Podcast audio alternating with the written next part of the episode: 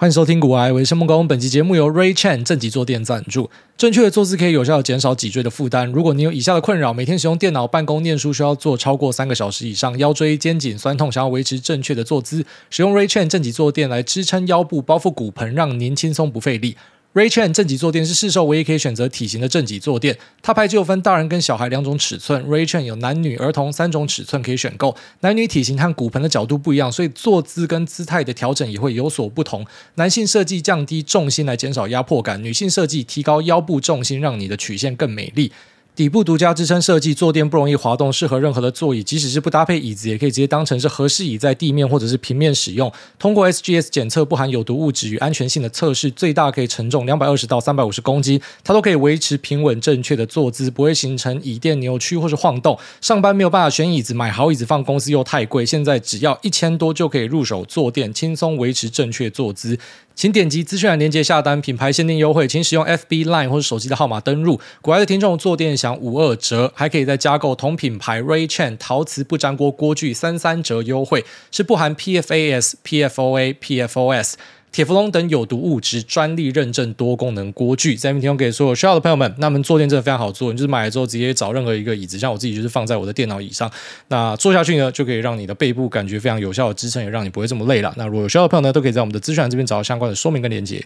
好，那我看到那个 GTA 六的预告片呢，真的觉得非常的期待。但这款游戏呢，呃，千呼万唤始出来，就真的要推出，又要等到二零二五年了。我本来以为说他现在放预告片，可能就是明年就可以准备出了，毕竟也给他那边酝酿了十年的时间。那结果还是没有办法，呃，在明年出来了，所以我们讲的那一个帮忙去库存的剧本呢就无效了，因为我觉得到明年其实，呃，过去之后呢就不会再有什么库存的问题了，然后就基本上已经是降到很低了，所以到二零二五年可能就是变成不知道新一波的拉货潮吧，我猜是这样子啊，就是说不会期待到本来预计的事情会发生。那其实这款游戏真的等很久了，我觉得最大的改变就是我本来在等这一款游戏的时候呢是二零一。差不多一四一五开始嘛，就是那时候玩完 GTA 第五代之后，那当时的自己呢，就基本上随时都可以打电脑打到通宵，那呃也是充满体力，也没有任何的责任。那在自己的工作上呢，也是可以比较的有冲劲一点，反正死了算了，就只有自己一个人嘛，没有关系。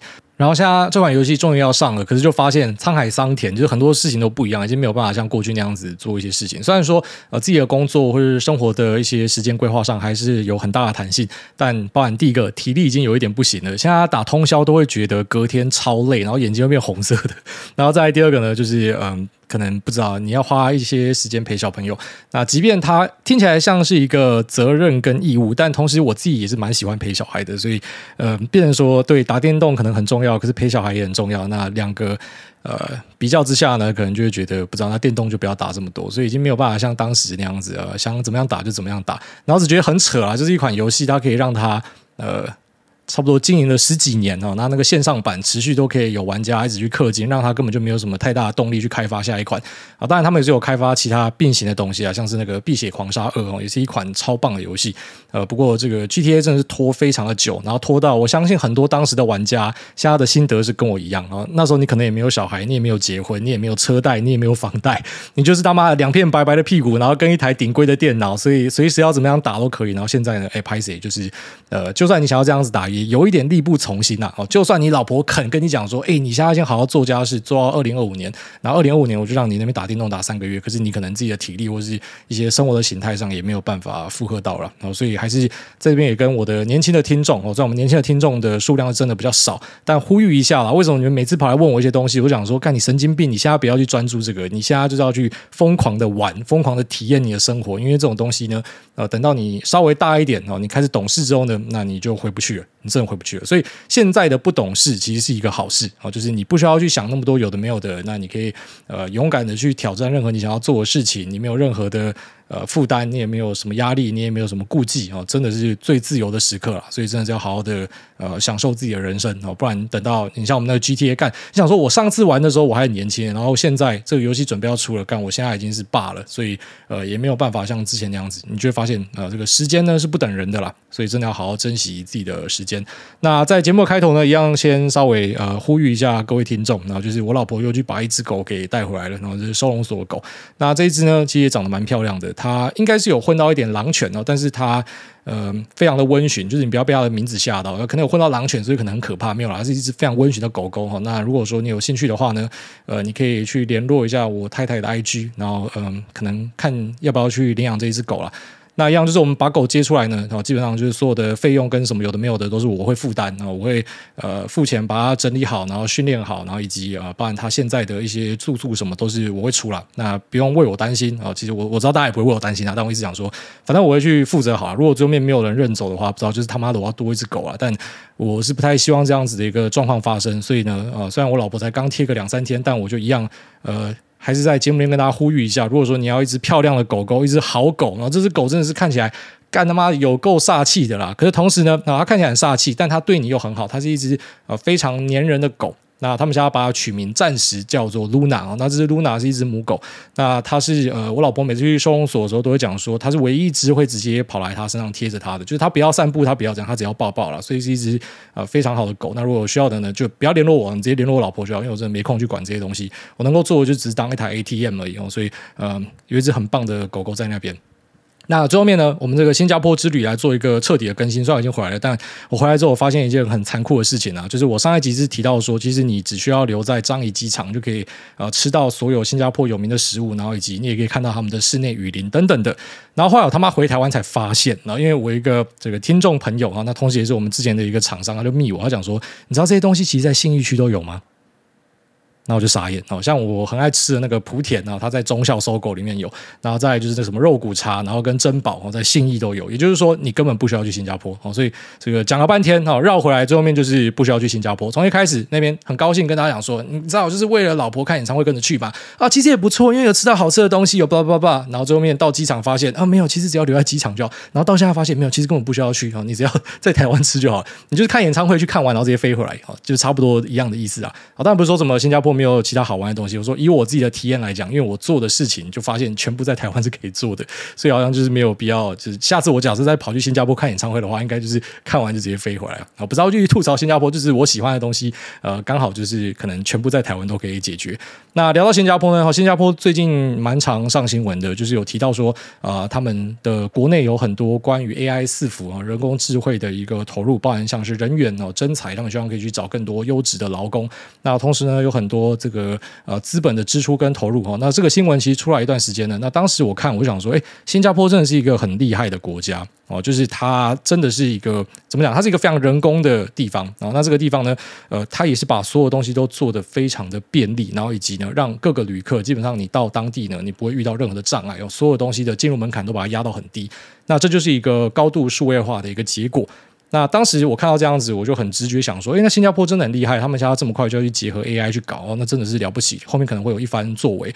那最近呢，我就在市场的一些考察之下呢，发现事情有一点不单纯啊，这个事情有点不单纯啊。新加坡的这一批很大的 AI 投入呢，应该有蛮高比例哦，是中国这边的呃。你讲好听讲投资啊，讲难听就叫白手套了。反正就是说，呃，中国的企业因为它受限于美国商务部的一些限制哦，所以他们可能会把一些 data center 移到新加坡这边去做。那移到新加坡这边去做，当然其实隐含的就是你要受到各式各样的监管了。那东西就是在新加坡落地之后，也没有办法把它运回国内。我们之前不是要讲说，所有的新加坡的 AI 投入都是这样子，但是你看到报道上一直讲说什么新加坡是全世界排名第三还怎么第四啊？针对 AI 投入最多的国家，按照那个总额来算，那这个东西呢，其实蛮大一部分可能不是新加坡的内容，然后是其他呃国家可能在新加坡的一个投资。那其中也包含的很大一部分是中国的一个投资啊。那我在。那前几天看了那个商务部的雷蒙多，他上了呃雷根的一个论坛哈，基金会的一个论坛，然后就有提到关于家最新的禁令的一个发展。那我非常意外的一个点是啊，我本来以为说商务部它虽然现在针对中国的一些封锁是非常的呃这个急迫哈，然后也跟得很近，但我一直在想说他们应该有一点点这个意图是要去找到一些。可行性就是我可能不要全面的把你封死哦，所以我才提出了有可能有这个 AI 税的一个说法。那这个 AI 税的说法，其实我也是觉得是最好的解啦。也就是说，如果你真的全面把它封杀掉的话，那你就只是让中国人更有一个动机去采用自家的商品。其实他们很多企业也不想要用自家的商品，但是你全部都封掉，他只好用自家的商品。那自家的这些企业有钱之后呢，他就可以开发更多的商品。所以我觉得你全面性的封杀，你其实会让人家追得更快。这是我的一个见解啦。我认为说，其实应该是你要留一点退路给人家啊、你可能就是把降规东西可以让人家买或什么的。那至少这样子呢，你可以让他的很多支出呢，最后面那个钱还是流去你的美气。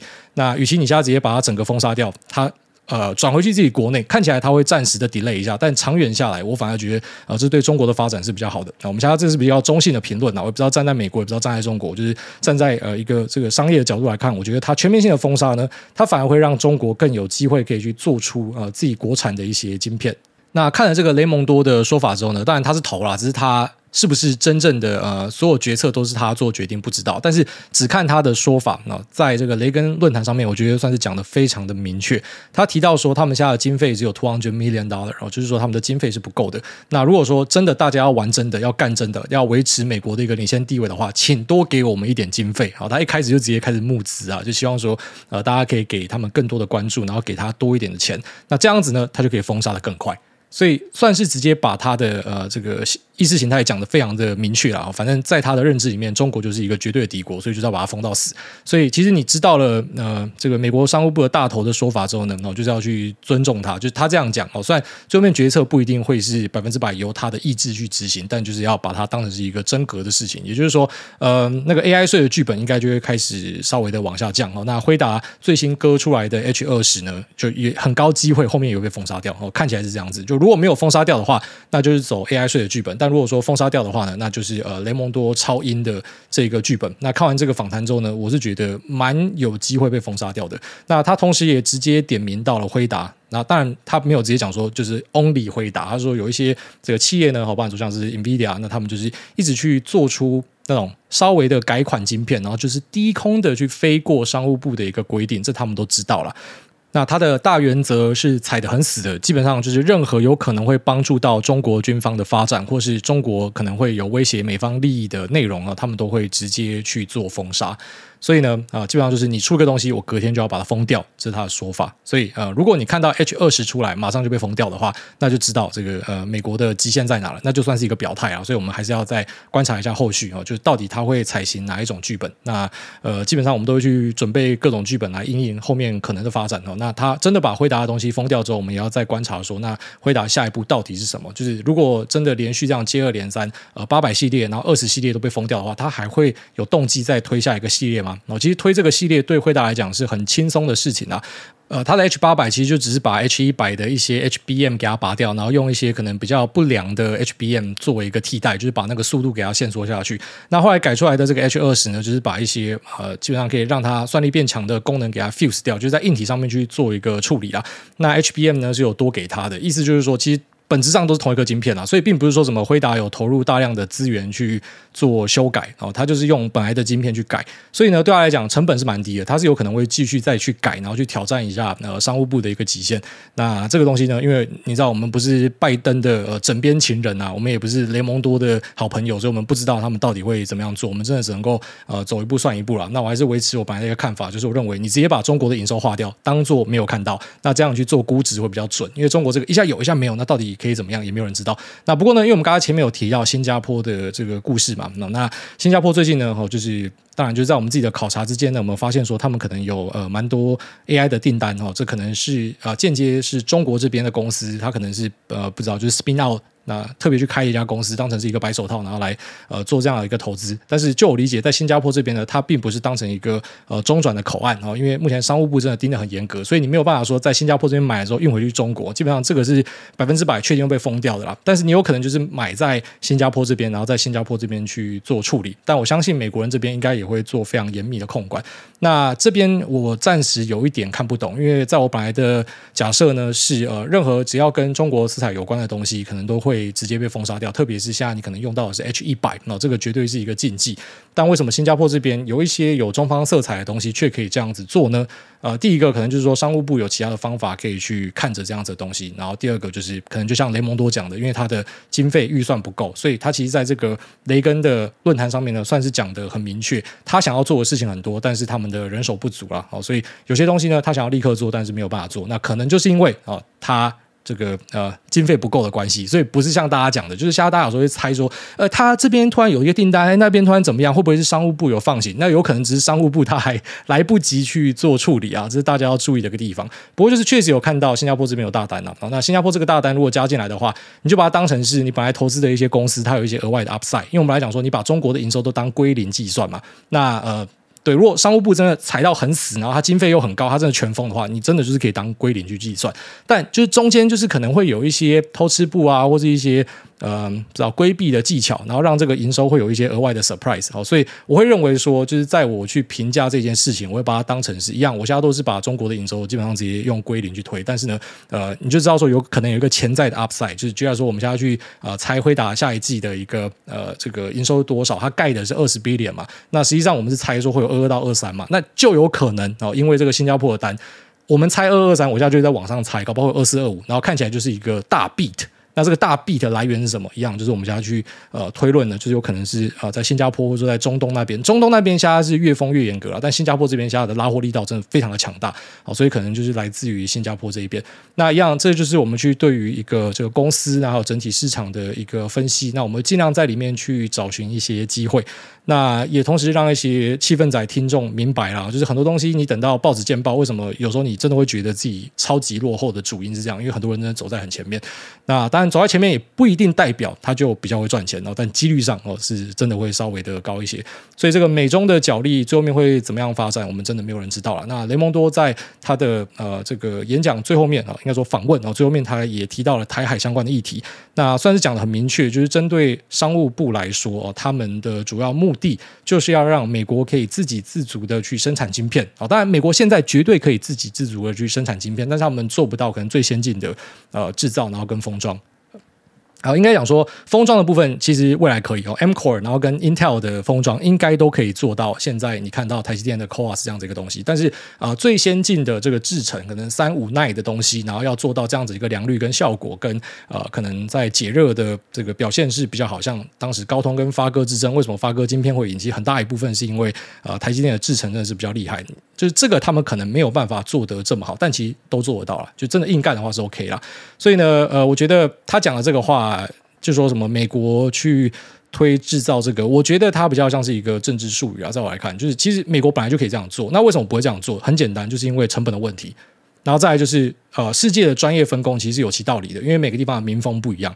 就台湾这边的工程师是真的会比较甘愿去卖干，然后 on call，然后接你的电话啥小的。啊，美国这边要去做一样的事情，你看一下他的那个 Arizona 厂就知道了嘛。就是基本上你的成本会高很多，然后你在建厂的时候就遇到各式各样的问题。他那问题超多，不只是你看到可能工会什么专业人才各式各样，你看到那种建报的抗议，有些是你可能在建筑的工法上，你怎么样盖，你的员工要在哪休息，厕所要怎么样，他超多都有那种美国自己的规定，就他们对于人。的关怀，就有一个笑话不是这样讲吗？在台湾撞死人就只有多少钱？美国就是会赔一个天价嘛，呃，那就是因为他们对人的这个呃照顾是更高的，所以你在美国去搞这样子的东西，你一定搞得起来，就是成本问题哦，所以。要打通膨的话，你这样搞，你就让通膨更严重。可是看起来在下一个全球趋势之下，它就是要这样子搞。所以呢，在他认知之下，就是他必须要持续的去推美国制造。哦，这个东西我觉得它是政治术语的一个主因，就是你早就可以推了，只是就是成本的问题，这是商业考量。所以你嘴巴上讲，就是好像说我们要帮美国人争取很多工作机会，可是其实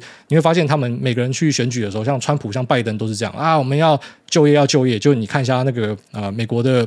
呃，像福特，然后跟 GM 他们罢工，这样一搞下来，你根本就没有办法去跟特斯拉竞争嘛。所以你说你把工作带进来，就像这些公司直接要给人家在电动车上面打爆掉，那那这样真的是一个长远的帮助嘛？所以有时候就变成一个那种喊话了哈。不过商务部的东西，我觉得就是我们稍微的呃了解到，然后知道它的底线在哪，这是很重要的，因为这对我们的投资会有直接影响。那他同时也提到说，那至于军事上的干预呢，那就是国防部的事情，也是同步进行的。所以有时候你可能会看到美国可能会有两种说法。跑出来，一种就是哎，我们绝对会去捍卫台湾，然后一种就是啊，我们要赶快去呃，把制造都拉回美国，好像说我们要放弃台湾。那其实因为在做的人是不一样的人啊，就是一方的人是要去做呃军事的干预，然后一方的人是希望可以去做到美国的自主生产哦，所以他们才会要求说很多的呃这个供应链都要拉去美国或拉去墨西哥啊，这都是现在看到一个非常强大的趋势。那最主要原因就是这样子。所以如果说台海在未来没有问题的话，我是认为大家不用去担心说，就是我们有把很多的厂拉去欧洲跟呃美洲，然后可能会就是不知道让台湾的重要性被取代掉，台湾人会赚不到钱。我们先不讲这个军事最后面会怎么样，因为杨你也不是习习近平的一个敢躺在他那个中南海床下的，你也不知道，你也不是听床师，你也不知道，所以我们真的能够呃先不去假设我们不太知道的事情哦，去去做比较可以预测的东西。那嗯、呃，针对这个竞争力的部分，我觉得完全不会下降。啊，完全不会下降。就如果台海真的没有出事情的话，因为价格上就是有超强的竞争力。你你在台湾做就是便宜很多啦，你在 Arizona 下单，你就是要贵个几成啊。那你可能会去 secure 那边的一些产能，因为最主要原因就是你还是要去做一些风险的分散嘛，哦，风险的管理上你会有这样的一个需求啊。但是呢，呃，大家最后面都会很现实的知道说，在哪边做会比较便宜，会比较可能在供货上会更顺哦。你在美国这边，你要去拉整条供应链来说的话，呃，其实没有这么简单啊。你可能在呃晶圆制造跟后端封装可以做好，可是它。并不是呃这样就可以出货，他还要去做到板子上面 L 六 L ten，然后这边要测试要验证什么的，那整条链并不是这么简单可以直接牵过去，所以在那边就是会贵很多，但它可以呃至少起到一个风险分散的效果。所以如果你是美企的话，你的考量会很简单，因为这就是一个呃买保险的味道啊。但如果说真的没有问题的话，其实呃下单来台湾应该还是一个最佳解哦。所以我不认为我会对台湾的企业因此感到很悲观，好像说诶外国人在掏空台湾，应该不是这样的一个状况。只要这个战争没有打起来的话呢，这个后面还是有非常强大的竞争力啊！我们相信我们台湾人的肝呐、啊，我们台湾人的肝真的不是在开玩笑的。好，那呃，我今天在盘中的时候也啊、有收到一封信啊，当然其实在昨天就开始有很多风声跑出来，反正呃一些比较大型的主流的机体厂哦，他们呃正式的发信给客户，那提到他在 Flash 然后跟 HDD 上面都要去涨价，那 Flash 甚至是直接讲说，我们接下来可能会涨到五十五趴哦，相较于现在的水位，就是我们会持续的去调整。那在 HDD 的部分，其实也是，也就是说，呃，机体的涨价正式的，在我看来，现在算是见报。所以在过去的一段时间，我跟大家在节目上聊的时候呢，那就是一个 rumor。那一样，这就可以当成是一个呃，就是气氛仔要看的话，就可以看懂说这些市场仔到底在干嘛。你在 rumor 的时候，你就要下去 trade，因为见报之后，今天就是好几个都直接拉个很大根的哦。那呃，我反而觉得见报之后呢，就是让那些可能。不知道事情的人上去推，看可以推多高，但应该距离出货的地方就不会太远了哦。这是我的一个呃假设了哦。所以现在是已经正式的见报，就是记忆体的大涨消息哦。那在呃 NAND 的部分是涨得比较凶一点，在 DRAM 的部分呢，就是还好哦，涨得没有这么凶。但是我觉得 DRAM 后面有可能会加速，就是因为 HBM 的缺货，他们会把很多的呃重心移到 HBM 上面去。那可能在 DRAM 这边呢，呃，我我觉得啦，就是针对厂商来讲，他去谈价格底气就会比较。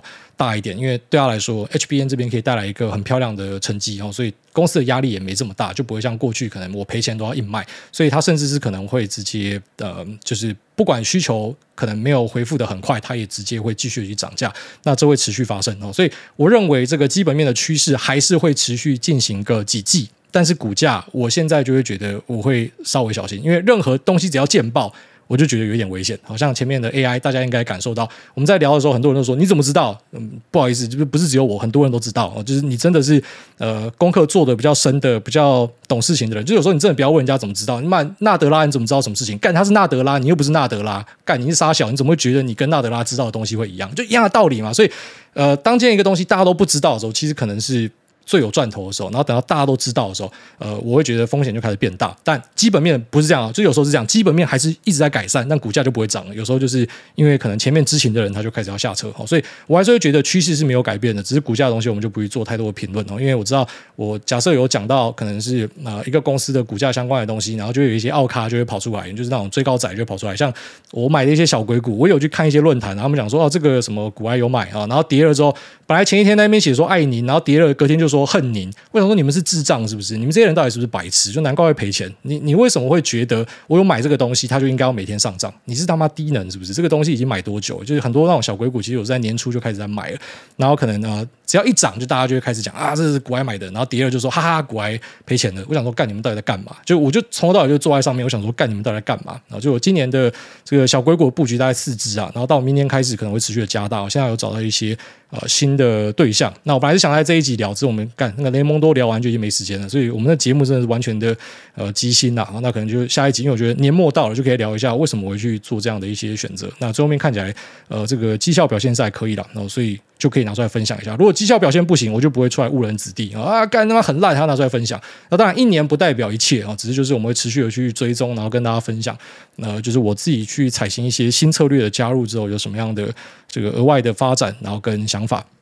那最后面稍微提一下，就是我们在过去的几集有聊到说，呃，有注意到一些大型的 CSP 呃正在针对辉达的呃 GPU，然后去做一些下修啊。那其实也不只是针对辉达的 GPU 啊，在我看来，像是呃某大 CSP 也是很大家，它有自己晶片的，它也在针对自己的晶片去做下修，有点像是可能过去 AI 风潮的时候，大家一时间把数字喊太高，然后最后面发现说，其实好像我喊这么高，第一个就是我不一定马上用到，然后第二个是预算的考量，然后再第三个。有很大一部分其实是因为基础设施跟不上，电力系统跟不上，所以他们的 data center 其实是不可以扩这么快的。他下了一堆单之后，哎，才熊熊想到这件事情，所以他们都有出现下修了。那呃，针对这个大型 CSP 可能去砍掉辉达，然后可能会转进自己 ASIC，然后或者是 AMD 的这件事情呢，最后面我去了解之后，我发现说，他转进别人的量其实没有我自己想象的这么多。他并不是说，就是说砍掉呃三成的某个东西，然后去补进去另外一个东西三成，不是。他砍掉三成，他可能只补零点五到一成，然后剩下的这样就下修，就单纯的一个下修。所以我们现在确实有看到在 AI 伺服器的一个。呃，不能讲下修潮，但是有一个点火的迹象，就大家开始把数字拉回来。那就算拉回来，还是非常漂亮的成长性，这要强调一下。好，只是就是说，呃，开始大家有去检视这件事情的。那其实我觉得是好事，我觉得是好事。也就是说，如果最后面发现 FOMO 是很晚才发现的话，大家。一时间开始疯狂的砍单，那是一个很可怕的事情。好，所以我情愿大家啊开始呃提早发现，然后提早去做一些调整，然后在明年呢，我们再看他们会怎么样做一个后续的规划啊。那我自己的观点，我是认为，第一个 AI 伺服器在明年的成长绝对是非常好，这完全不用讲。然后第二个传统伺服器，我知道现在市场上很多人在讨论说，呃，可能是在支出排挤的部分上哦有一个隐忧，所以可能会呃出现衰退或是不好。我个人是认为说。呃，应该不会看到太明显的一个衰退了。我们讲的是整个综合下来，就是除了呃 Cloud Service Provider 还有 Enterprise，呃，整个加起来应该不会衰退太多，因为你不是买了 AI 伺服器就结束了，你很多周围的呃一些基础建设都要跟上，你传统伺服器呃存储伺服器全部都要跟上。它不是说什么你只要买 AI 伺服器就解决所有的问题，AI 伺服器也不会拿来存档，因为太浪费了。那 GPU 超贵，你买拿来这个伺服器来存档跟智障一样，所以你还是会去拉一些传统伺服器。所以在我看来，我会觉得明年就是一个呃。复苏年了，没有什么好说的。唯一的隐忧就是，呃，经济会不会有炸弹爆炸？就像上一集讲的哦，一般来说，看到这种暴力的升息之后，就是会带来一个衰退。那科技也已经有看到衰退，只是全面性的经济衰退会不会看到？这我们不知道哦。还是要跟大家很老实的讲，很多事情是不知道的哦。千万不要去相信那种呃，Mr. Know All，什么东西都说他知道的，就像那什么印度神童一样，那种都是最低能的哦。我觉得。呃，你要展现出你的智慧，你就要去承认你有未知的部分啊。如果你什么东西都知道的话，你就不会在这里了。好，所以呃，稍微跟大家分享一下，就是我们对于经济的一个呃担忧，就是因为在过去的惯例上，只要这样子升息，就是会出事情。哦，就是可能早晚一年还是两年，但是就是要出事情。所以呃，如果说有出事情，我们再来做其他的剖析；但如果没有出事情的话，就是维持本来的一个判断啊。至少在科技业啊，明年应该是不会太差的了。所以现在大家红包变小包的，明年应该都可以呃有望去期待你的红包会变大包。那这个是没有问题的，应该都会弹回去。呃，有注意到其他的隐忧或是一些新的展望，再跟大家分享。好，那这期节目先到这边，我们接下来进入 Q 的部分。第一位史春言奇他说。剉英魂，你发这些有什么目的？是谁指使你的？你的动机是什么？你取得有关部门的许可了吗？他们容许你发了吗？你背后是谁？发这些想要做什么？你在讽刺谁？你要颠覆什么？想坏什么？影射什么？回答不上来，那么跟我走一趟，顺便把你家户口本带上取证。别说我们瞎抓你，都是有理有据的。哦，这个是那个什么龙发堂跑出来是不是？下面一位温泉屁话王，他说屁孩开杠杆。注意安，小弟目前二十，目前算是住在家里的田桥仔，每个月除了打工的一万块，家里另外还会给一些零用钱。之前做权证有吃过龟苓膏，也有过本金翻了几倍。想请问，像我这种住家里的大学屁孩，是不是该在尽可能不负债的情况下杠上加杠？那最后想请问，诺亚的中文名字就叫谢诺亚吗？还是有什么请庙公帮他算其他的名字？感恩媳妇爱您。呃，不知道，就是你杠上加杠。就是更有机会让你负债啊。那只是如果你家里很可以的话，你是可以扛比较多的风险啊。这个就是很现实的事情。就是家里可以的人，呃，像你爸假设够有钱的话，他可以让你创业五次。好，那如果你是自己白手起家自己搞的，你可能创业一次你失败，你这辈子就是要还钱。所以，呃，我只能够说，就是家里有一些力量的话，确实可以做一些比较高风险的事情。好，只是我觉得还是要跟家里沟通，因为你要擦屁股，你是要家里帮你擦屁股。那还是回到我最前面，就是我对比较年轻的小朋友的意见，就是呃，好好珍惜你年轻的时候，然后就是赚钱啊，工作什么那个真的之后再做，因为有些东西是你过了就回不来。我还在强调这件事情。那对他的名字叫谢诺亚，因为就比较方便，所以它是呃英文会放 Noah 了，然后中文就是写谢诺亚。那这个在出生的时候比较麻烦一点。我这边顺便稍微跟大家讲一下，就如果说你的小朋友是要放那种洋名的话，呃，你的出生证明是要直接跟人家拿英文的版本，哦，不然后面要改。就是你如果是拿中文的版本，那他的呃护照上面的呃这个英文名字呢就会是 Noah 谢。你就没有办法放 Noah 啊，就没有办法放那个 N O A H，就是罗马拼音的版本啊。所以如果说你要维持，就是你的主体性是以那个英文名字为主的话，那要拿一个英文的出生证明哦。这个算是一个小小的冷知识，跟大家分享一下。那有没有算名字？没有算，因为我不太相信那样子的东西。它的名字是呃有一个影集叫做《暗》哦，之前我跟大家推荐过《Dark》，一个德国的 Netflix 影集。那因为里面有一个角色叫 Noah 哦，他是亦正亦邪，然后又很有特色的一个呃这个主角，所以就。这样取名，很多人想说：“哎，你是不是因为你有信教？我怎么没有没有？就是因为我看了一个很帅的角色，所以我这样取名。所以后来就呃可以理解我爸了，因为我的名字是我爸的一个经理的名字。我想说，干你是什么他妈的垃圾取名方式哦？什么？他以前有一个经理叫刘梦公，刘梦公做事很认真，所以叫谢梦公。然后我自己的儿子也是这样乱取名的，所以发现那个是一脉单传哦。下面一位庄纯洁他说：高雄发大财，测试留言密码，哎，大好，目前的收入可以负担八百万的贷款。这不是留过？怎么再留一次？下面一位 QOB 三三三，他说跑船仔分享新练心得，诶，太棒了！有人来出来帮大家解答。他说上集有跑船仔在问新练，来分享一下使用的心得。首先，现在官网买比一般家用还要贵的 High Performance Flat 天线。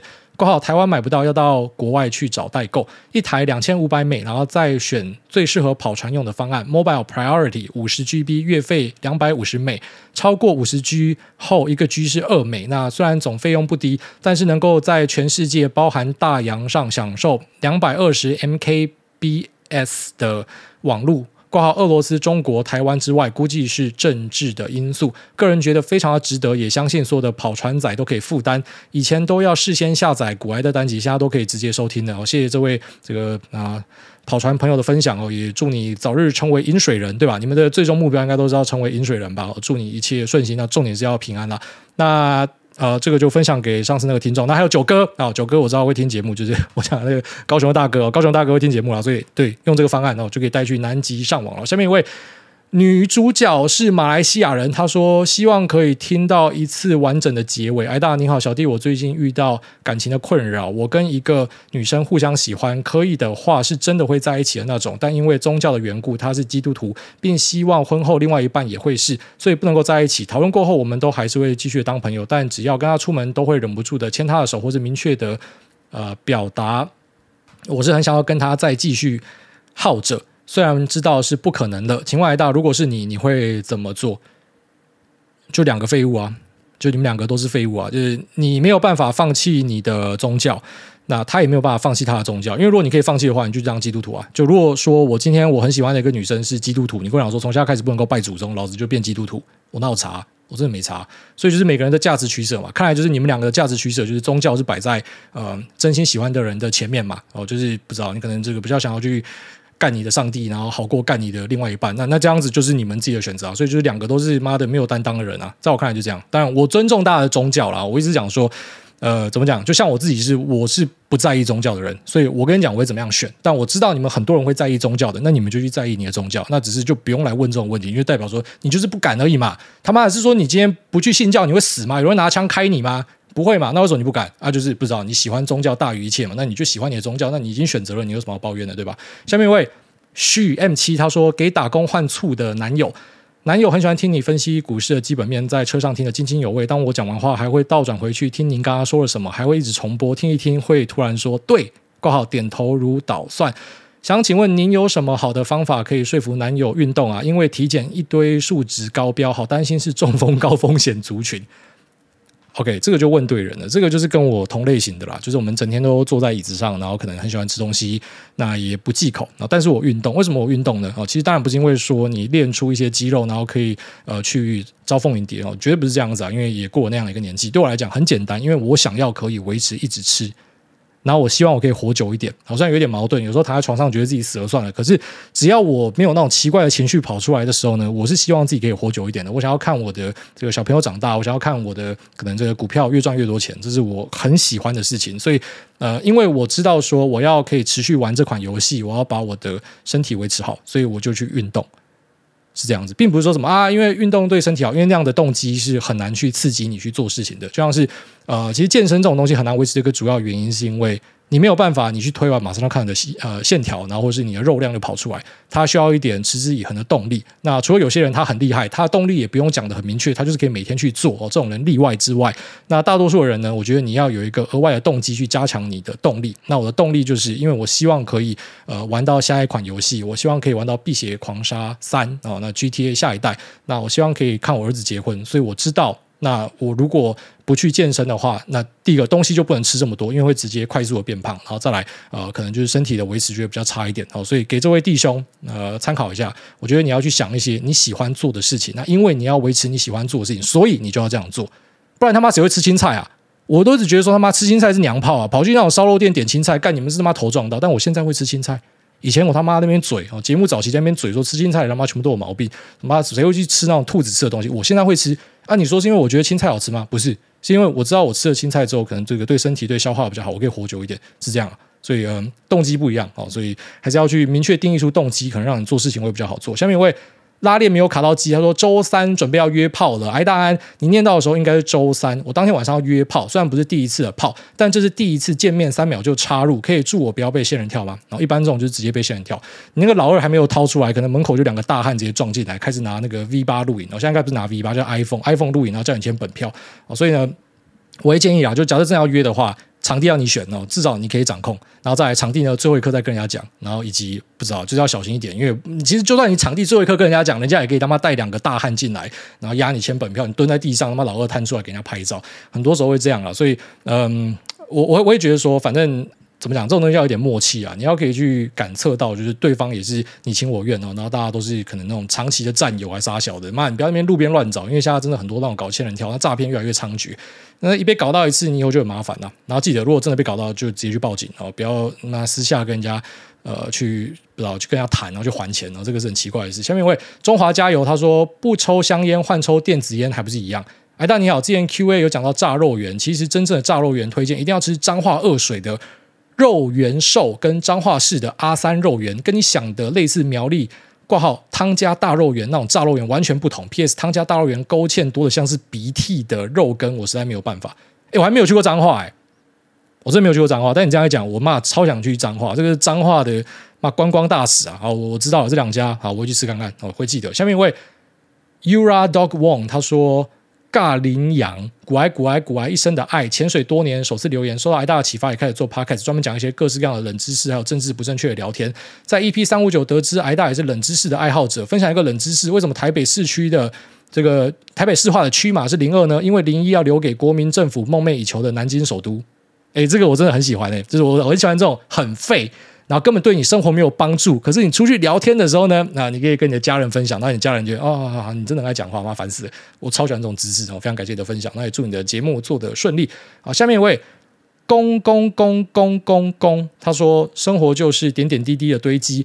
艾，大你好，请问 A，你一般从哪里挑书？朋友介绍、书榜，偶尔 B，你们全家成员彼此之间的沟通是用哪一种语言？有没有特别的原因？呃，刀谢啊，第一个呃，挑书的话。一般来讲，不会是朋友介绍，我的朋友只会介绍奇怪的东西，不太会介绍书哦，所以我算是我朋友里面比较少数的还有在看书的人，也不是说这样子比较厉害或撒娇，因为我自己本身是还算喜欢看书的人，所以就是一个比较另类的兴趣哦。听说现在看书已经算是另类的兴趣，已经是另类仔，已经没有多少人在看书了，对，所以就是呃，一般都是自己看到，那最常见到的会是名人推荐。哦，就是我最常发现一个新书的方式是某个名人推荐某本书，我去看，然后看了好之后呢，我就会叼住，然后我就去找这个作者有没有写过其他的书，或是有没有同类的书。但是从名人推荐，然后去发想，好像可能马斯克的书，或者是呃比尔盖茨推的书，或者是可能塔雷伯讲的某个书，然后这样子我去找，然后之后可能去发现其他东西。所以来源是因为我觉得啦，就是我喜欢的人他推荐的东西，我也想知道说他看什么东西长大的，所以我也会想去翻来看一下。那书榜呢就比较少，因为现在也比较不会逛书局，也比较不会去这个呃书店的网站，然后看人家排行榜哦，比较像是就是我喜欢的人看什么，我就想要看什么这样的一个感觉。然后在呃全家沟通，现在都是以中文为主，因为我们希望让自己的这个呃小孩会讲中文。那甚至我老婆讲说，呃不要找那种双语的幼儿园，就是小朋友就是讲呃中文就好。跟很多人想的不一样，很多台湾的家长就讲说啊小朋友一定要呃讲英文要送双语哦。我们家的小朋友，我老婆是讲说就送中文的，他是这样讲啊，但。他的想法是说，反正就是不知道，就是一个语言可以用得好，就已经可以生活了嘛。那英文的话，可能不知道，在我们身上也可以学到一点，所以好像没有必要去帮他灌一堆语言。因为如果灌一个呃双语的话，他同时啊、因为我老婆会讲西文跟俄文，俄文用比较多。那可能就会一时间太多语言，他就会比较慢才会讲话。所以目前的规划是，可能就是主要让他以中文为主。所以我老婆也配合，就是在家我们都讲中文。但我自己跟我老婆讲话的时候呢，除了互骂会用中文骂之外，大多数都是用英文去说话。啊，下面一位。Kami Wu 他说：“爱狗的 Kami 五星推股癌，第一次留言试手气，感谢您平常无私的分享。每周最期待周三跟周六，当天会无限重播听。搭朋友车的时候也会要求大家一起听，讨论有话题。洗澡也要听，越洗越有 feel，顺便加深印象。睡前更要沉淀心灵，有助隔天思绪清晰，超棒。那最后想祝我的朋友陈胜义十二月八号生日快乐，感恩爱您。”啊，为爱您，Kami，感谢你支持哦。最近那个 Spotify 的年度统计又出来了嘛？干你妈！有些人真的超疯的，有些人听我节目他妈几万几万分钟，那是怎样？那是妈那是丢高哦。就是你是醒着的时候就放。我记得我看到一个最夸张的是，他的一年有四五十天的时间，就三百六十五天有四五十天的时间他在听古玩。这妈真是没有家人没有朋友吧？但他就是非常感谢哦，非常感谢大家的支持啊！呃，就是。我至今都是非常感谢，我无法理解，就是为什么一个这个宅逼啊，分享他喜欢的东西，分享他工作的东西，聊聊干话，评论一下，然后跟大家 Q&A 互动，竟然有人要听，我至今其实都是无法理解，但是我对这件事情是非常感谢的，那也非常感谢大家支持。下面一位油条哥，然后这个留言太长跳过，下面一位也是太长跳过，但是他里面有提到什么老公杀小的，还是念一下 Pro Pro 二五七，老公只听挨大的话。艾大，我跟我老公很喜欢在假日出游的时候一起在车上听你的节目。十二月二号那集，我听见艾大一起，我听见艾大说了一句关键句，激起了我想要来挑战留言密码。艾大说：“好好照顾老婆，如果今天老婆想要买精品包还是杀小的，就直接懒趴捏了买下去。”老公说：“如果念到我的话，那他就会听话实现。希望可以被艾大念到，也希望艾大可以给最近上班压力大的老公加油打气，祝福艾大一家平安健康。”好，那这个 Pro Pro。珍珠珍珠二五七的老公啊，乖乖的去把你的信用卡拿出来，因为已经被念到了，所以就要去执行。不是啊，我跟你讲，刷留言密码很简单啊。现在留言的人也不像以前这么疯狂，一大堆人哦。现在可能不知道，就是蛮多听众已经沉淀下来，因为我也不去上任何的节目或杀小，所以我们的那扩散都是那种慢慢的自然扩散啊，所以不会像以前可能一时间突然多一批人然后来抢 Q&A。现在就是比较平静一点，所以千万不要去立这个 flag，因为一定会中，好不好？一定会中。那其实我不知道，你老公就很贴心啊，他其实就是想要送你啊，所以他也知道，然后他就不知道，就很暖啊，这晚上直接妈的，算了，不要乱讲什么有的没有的哈。那也祝这个呃上班压力大的老公呃这个好好的把自己的肝养好了，睡觉睡够，其实睡觉睡够真的是非常重要的。那老婆或是家人小孩也是，就如果说呃老公或者其实如果你们家是老婆在上班的话，那我们。很累的，你要留一点时间给他休息啊！就周末也不要说什么一定要出去玩要怎么样，有时候要给他休息哦。这个休息真的是非常重要的，因为我觉得很多男性他们都，嗯、特别我觉得台湾的男生，我相信全世界可能都是啊，只是台湾的男生，因为我们的工时真的很长哦，那很多男生都去做那种，就是像科学园区那种加班加到爆炸的，那真的很累啦。然后他假日又要陪你带小孩，他看起来可能就是那种强颜欢笑，说不定他真的也很高兴。只是有时候你跟他提看看，哎，我们今天休息一下，说不定他会非常的高兴，因为真的很累了。所以呃，希望各地的捏软阵线的爸爸们哦，都可以好好照顾自己的身体啊。那个健检要去的就去一下。下面一位热爱迪士尼的 Joyce。他说：“Boeing，我老公去年此时来留言，晒老公对我的好，结果古埃大大说他要报名当他的小老婆，后续一堆朋友私讯他排队要领号码牌，今年特地来回复。你们可以一直领号码牌，但他爱的只有老婆一个。在这边想要祝十二月十七号生日的博影老公生日快乐。我答应不会再逼你吃青菜，每天的手做便当青菜都会减量。祝我们一起快乐、健康、平安到老。然后祝这两位 Joyce，然后跟博颖啊这个平安健康。下面一位 F H K B V G G，他说这一季不死不孕也很赞。艾大安目前二十五岁，在日本出差，这边真的只适合来玩，不适合工作。请问该趁现在不管存钱玩爆日本，以后跟别人炫耀说这边我早就去过了吗？那另外想请教艾大，觉得半导体设备厂商什么时候会复苏呢？感恩艾大，赞叹艾大。好，OK，那首先第一个，去日本根本没有什么好炫耀，因为日本是台湾人最喜欢去的一个地方，所以你你可以去的地方大家都去过了。基本上简单来讲是这样，所以呃，就是你爽就好，你不要想说是跟别人炫耀，就是我开心去某个地方你就去哦。我觉得这个观念是 OK 的，只是你想要给人家羡慕的话，去日本很难啊。日本就是大家超爱去的地方，都去到不要去了。然后再来呃，半导体设备厂商，这应该要看说你讲的是什么设备厂，这你没有问的仔细，我也不知道。你讲的是不知道 ASML 还是说做那种呃可能记忆体的设备厂哦，还是你是讲说那种车用的 IDM？因为因为我都不知道，但日本一般会问半导体设备厂商的话，呃，应该是在讲说什么瑞萨之类的吧？哦，瑞萨，然后或是不知道在在日本做生意做比较大的，我自己猜啦，我自己猜。第三季、第四季，明年第三季、第四季啊。那如果是讲车用半导体的话，应该是那时候会开始重新的拉货。那我们上集有提到一个小八卦嘛，就是说，呃，有可能有 IDM 会被别人整并哦。那那个如果有发生的话，可能就会有一些额外的发展哦。但如果说我们单按照现在的各种订单水准，然后跟库存的话，我觉得应该是明年第三、第四季啊。哦，大概是这样子。那一样，因为这个设备厂商有非常多种哦，我不知道你讲的是哪一种，但我猜，因为在日本一般不知道，你可能就讲瑞萨或者是一些可能那种车用相关的吧之类的，还是你是讲不知道那种半导体的一些设备或是特殊材料，那那又不一样哦。那要问仔细一点。下面一位。艾大蛋蛋大，他说感谢优质厂商，让我每周都有股癌可以听。艾大你好，当知道某个题材后市看涨，该怎么样从这些股票中分配购买的比例？平均分配还是依照每个股票的位阶分配不同的比例呢？还是有什么样的方法？感谢祝艾大全家天天开心。呃，我的分配方法很简单，我就是分配我喜欢哪一个我就买多一点，但是我不会压太多，因为我知道呃就是有可能各式各样的风险，而且很长，真的很邪门哈。我相信如果一样是打族群的朋友，应该对我讲的话很有感觉。每次他妈压最多的最不会涨。然后最不看好的干喷到烂掉，所以最后面就知道说啊，学乖了，因为你要看对族群好像是比较容易，但是你要看对某一只个股好像没有这么容易，所以呃，是我也会选择可能一个族群配个几只下去打，然后都会。多多少少配一点，然后很长很惊喜的是啊、那个基本面最差的那种什么转型成功的干那个喷最多，即便他根本没有获利，你也知道他根本没有获利，但不好，就市场就喜欢炒这种东西，然后它的报酬是最好的，所以一般来讲就是会按照自己的喜好，然后可能买个几只哦，那都会配一点点，但最喜欢的还是压最多啦，因为你不喜欢的或是你没这么看好的，你压很多，你抱不住啦。真的啦，就是你要可以下大的，基本上都是要有信仰的。那这个信仰就是你要有一点个人的偏好，它已经不是客观的怎么去分析一些数字了哦。就是你单纯不知道，你可能看了老板的一些访谈，或者说你可能看了公司的产品线，你就觉得这个东西应该是要最会涨的，为什么它要被低估，对吧？你会有这样的一个心态，所以因为你够喜欢它，你才可以压大，然后你可能比较耐洗。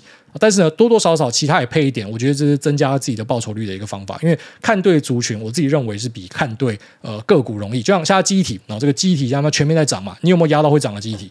哦，有些人就没有啊，啊就是全面在涨啊，这你有没有压到？或者像我自己就比较衰小啊，美国我压机体，我压什么？我就压美光嘛，啊美光就是有涨啊，那、就涨很慢，就不会动啊。那你不如回来妈买台湾的一些那种鬼记忆体，靠北那个不一定会实时受惠的，妈喷了不知道多少。很多时候是这样，所以呃，因为有这样的一个教训，所以我的认知就是我会先压族群，然后我最喜欢的那一只个股我压比较多一点，是这样。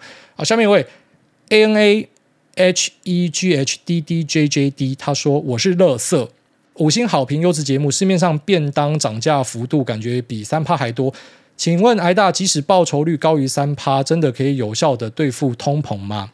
好，一般我们讲那个通膨税啊，两趴，然后现在应该要上升到三趴四趴嘛，因为现在通膨严重，就是讲说平均下来啦，可能这个蛮多东西的通膨哦，算下来就是不好，就是两到四趴，今年一定是比较多啦。